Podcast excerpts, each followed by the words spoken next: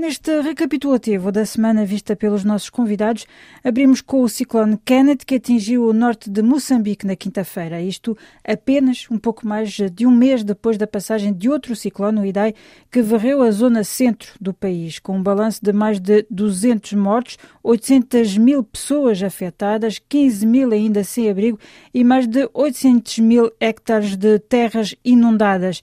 Depois da catástrofe, o mundo inteiro mobilizou-se para apoiar o país que vivenciou a sua pior catástrofe natural, mas pouco depois começaram também a surgir indícios de que parte da ajuda poderia estar a ser desviada. Um fenómeno de que as autoridades moçambicanas estão cientes, reconhece Paulo Tomás, porta-voz do Instituto Nacional de Gestão das Calamidades. Naturalmente, o Estado moçambicano sempre olha para aquilo que são medidas de transparência neste tipo de processos e nós, como Instituto Nacional de gestão de calamidades também tentamos uh, sempre transmitir uh, esta confiança junto a todos os apoios que foram canalizados para uh, responder ao impacto do ciclone Idai, todo o movimento de solidariedade, estamos a falar de nível interno como externo, que sempre transmitiu-se aquilo que eram medidas de boa gestão Uh, naturalmente vamos acompanhando algumas situações que vão ocorrendo, mas uh, dizer que não faz parte daquilo que é o perfil dos funcionários do Instituto Nacional de Gestão de Calamidades, mas são desafios que devem ser uh, aprimorados neste processo de, de, de, resposta ou de assistência. E acredito eu que bom, estes apoios que foram anunciados serão bem-vindos, principalmente para o processo de reconstrução, será uma fase também posterior a esta fase de assistência e recuperação. Estes dias foram também de dor no Sri Lanka, onde no domingo de Páscoa uma série de ataques coordenados contra igrejas e hotéis em diferentes pontos causou pelo menos 253 mortes. O Estado Islâmico tem reivindicado o sucedido. Alguns dias depois desses atentados, à medida que se descobriu que tinha havido sinais que poderiam ter sido interpretados como prenúncios de ataques, as autoridades reconheceram que houve falhas de segurança.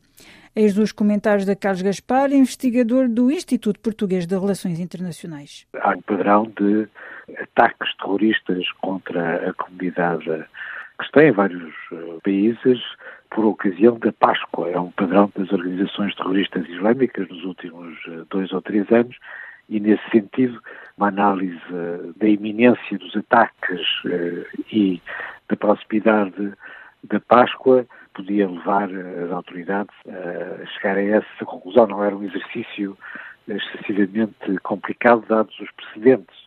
A Índia, aparentemente, identificou com precisão a ameaça terrorista e preveniu repetidamente, depois de 4 de abril, preveniu as autoridades singalesas, mesmo que exista uma crise política no país, é inexplicável esta passividade. Já que fala nas decisões entre o governo, há um conflito aberto entre o presidente e o uh, primeiro-ministro, é que foi é demitido é e readmitido sete semanas uh, depois, mas este conflito diz, entre outros, respeito à gestão das forças de segurança. É normal, uh, numa democracia constitucional, existirem primeiros-ministros que são nomeados e que são demitidos e, portanto, essa explicação parece-me inteiramente insuficiente os aparelhos de segurança têm, com certeza, a autonomia necessária para uh, responder. E existem mecanismos de emergência, não há um vazio de poder que explique uma situação tão absurda. Esta semana, a Arábia Saudita causou o choque no mundo inteiro ao aplicar a pena de morte a 37 opositores, na sua maioria xiitas, acusados de terrorismo e espionagem, ao cabo do que foi qualificado de simulacro de processo.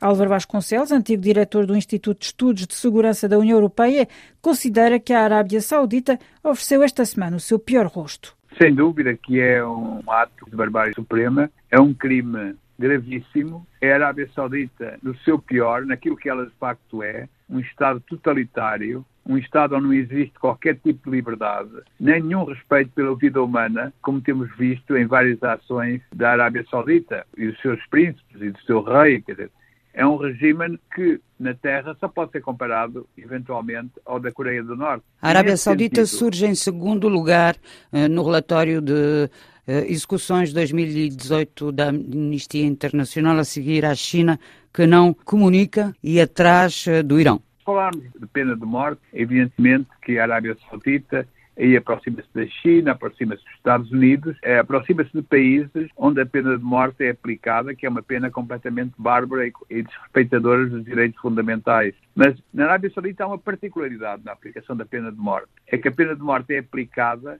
em relação aos seus opositores políticos, em particular, se forem xiitas. Nestes condenados à morte, a maioria xiitas, 33. Muitos deles são condenados à morte por se manifestarem contra o regime, por se organizarem em defesa das suas liberdades, dos seus direitos fundamentais, contra a ditadura totalitária saudita. Entre a passada sexta-feira e este sábado, Pequim acolheu o segundo Fórum da Rota da Seda, contando com a presença de 37 chefes de Estado e de Governo de vários países, a ideia sendo tornar mais fluidas as relações económicas entre a Ásia, África, Europa e além, Pequim colocando à disposição dos seus parceiros um envelope para desenvolver as suas infraestruturas que os detratores do programa, nomeadamente os Estados Unidos, consideram como sendo uma armadilha para o endividamento. Paulo Duarte, professor de Relações Internacionais da Universidade do Minho, considera que começa de facto a ser um efeito colateral importante. Essa é uma questão que não se ouve muito falar, mas que começa a ser de facto um efeito colateral muito importante para estes países em que a China investe e, por outro lado, começam de facto a estar eh, em dívida para com a China. Embora a China na Europa não invista uh, no mesmo tipo de mercadoria que investe, por exemplo, em África. Não é bem assim. A China comprou o porto do Pireu, por exemplo. Exatamente, já lá vou chegar. Mas em termos de petróleo, de recursos minérios, não investe no mesmo tipo de, de, de mercadoria. O que investe na Europa é em uh, serviços infraestruturas, seguro, saúde e de facto aí temos, eh, e falou muito bem, no caso do Porto Pireu, que é o grande polo da rota marítima do século XXI e que fica na convergência das linhas marítimas que vêm do Pacífico, do Índico, cruzam o Suez e depois tem ali o Pireu, que se especula que depois vai ligar no futuro a linhas férreas que a China está a construir na Europa de Leste. E para fecharmos esta semana, recordamos com o nosso último convidado que está patente neste momento em Paris uma exposição intitulada Recusar a Guerra Colonial, alusiva aos portugueses que recusaram participar na guerra colonial do regime salazarista em África e que na década de 60 e 70 acabaram por partir rumo à França uma memória que continua por explorar, como refere Ângelo Ferreira, cenógrafo da exposição. Eu acho que tanto em Portugal quanto em França não se fala suficiente, ou fala-se muito pouco desse incêndio que foi a Guerra Colonial Portuguesa, e portanto já vai tarde, eu estou de acordo que sim, eu diria, em Portugal não se fala o suficiente, é um assunto que nós temos arrumado. E também em França, o exemplo da guerra colonial pode fazer os franceses pensar sobre os seus próprios problemas que tiveram e que têm em África. E, portanto, é uma oportunidade para refletir sobre a história, mas também sobre as situações de pós-colonialismo que continuam a existir e que são tão presentes na discussão política atual. Os franceses sabem alguma coisa da guerra colonial portuguesa? Alguns saberão, mas eu tenho a sensação que a grande maioria não, nunca ouviu falar sequer. E assim fechamos esta semana de atualidade vista pelos nossos convidados convidados. Obrigada pela vossa atenção e até breve.